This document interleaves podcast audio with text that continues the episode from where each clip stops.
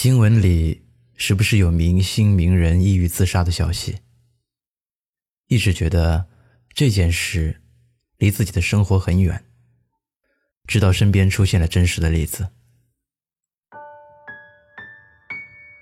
你好，我是程东，这里是路人酒馆。本期故事来源格格屋。我有一个朋友，小镇青年。北漂，二十八岁了，在北京待了三五年，经常熬夜加班，颠倒作息，半夜两三点朋友圈还在发动态是常有的事。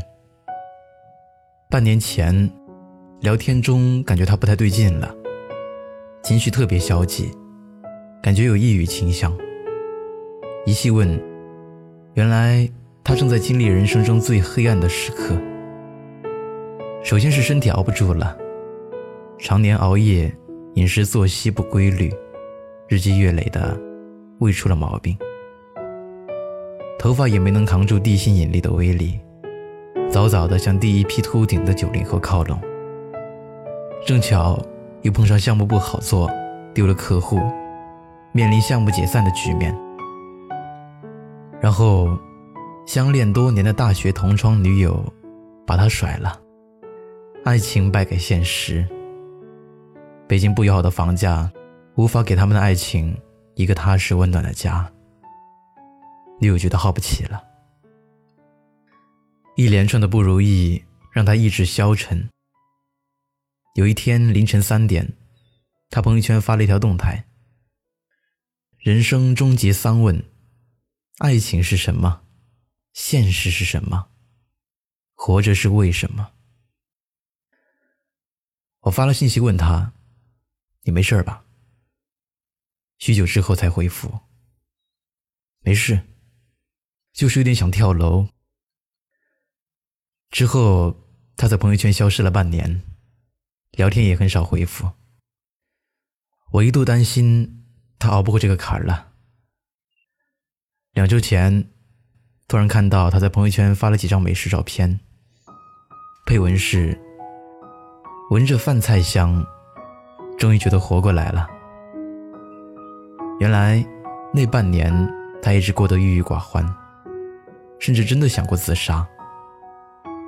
直到某天，他经过菜市场，就进去溜达了一圈听着小贩清亮的吆喝声，热热闹闹的讨价还价声，看着五颜六色、新鲜水嫩的瓜果蔬菜，活蹦乱跳的鱼虾海鲜。朋友突然觉得心里又温暖又亮堂。一路上经不住小贩的吆喝，他买了一条鱼，还有各类新鲜蔬果，回家简简单单的做了一顿饭。当热腾腾的饭菜摆上桌，原来觉得冰冷的房间似乎也多了点生机。吃一口亲手做的饭菜，一股暖流从嘴里。流进心里。那一刻，我觉得我活过来了。我觉得不管遇到什么事，我都能自己走下去了。朋友是这样说的。从此，他爱上了去菜市场。那里成了偌大北京最治愈他的地方。菜市场是一个城市最接地气、最有人情味的地方。若是在同一个菜贩那里买过两三次，就是熟人了。下次菜贩见到你来，还会热情的打招呼。今儿的菜没有昨天新鲜，明天再过来看一圈吧。卖东北豆腐的老夫妇会热情的招呼。东北人的豆腐吃法可多了，煎炒炖都可以，就是最简单的豆腐蘸酱吃，也香得很。只有俺们东北的大豆腐才这么好吃。你买了西红柿和鸡蛋，热情的老板会顺手送你两颗小葱。今天钱没带够，没关系，下次再来给。这里没有风花雪月，没有咖啡红茶，诗和远方。菜市场有的，只是脚踏实地和一饭一蔬。以及人和人之间虽然不知根知底，却愿意释放善意的人情味。我有个朋友，是一个三岁宝宝的妈妈。她说，一天之中最自由的时刻，是洗澡、上厕所和逛菜市场。只有这些时刻，她脱离社会赋予她的身份，只做纯粹的自己。在人潮涌动的菜市场里，孩子、工作、车贷、房贷，通通放到一边。只是打开感官，去感受食物的原始气息，去购买自己最基本的生存所需。那些夹杂着生食和熟食的混杂气味，让他觉得自己终于接地气了。人有时候活了半辈子，可能才明白，接地气才是最健康的生活方式。我们烦恼太多了，是因为所求太多。去菜市场看看，会发现，自己最基本的需求，不过是一饭一蔬，简单平凡，就让人满足。人生是要活到一定时间，才知道一饭一蔬对自己和他人的意义，才能体会逛菜市场带来的乐趣和安慰。尤其在远离故乡的城市里，一个菜场带给我们的安慰。就和深夜还亮着灯的便利店一样的，所以，如果你失恋了，我建议你去菜市场逛一下，那里会比咖啡、酒精、找人倾诉更治愈你的忧伤。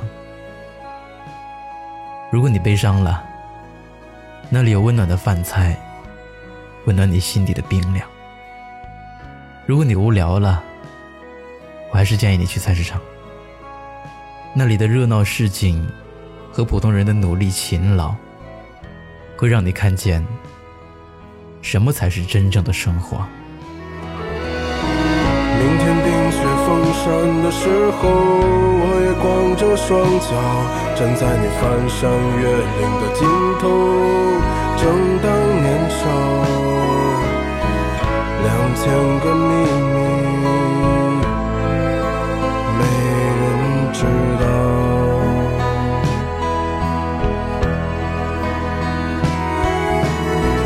请你。在春天到来的时候，轻歌唱，唱一首关于冬天的歌谣，漫漫长长，鸽子啊，我在你温暖的路上。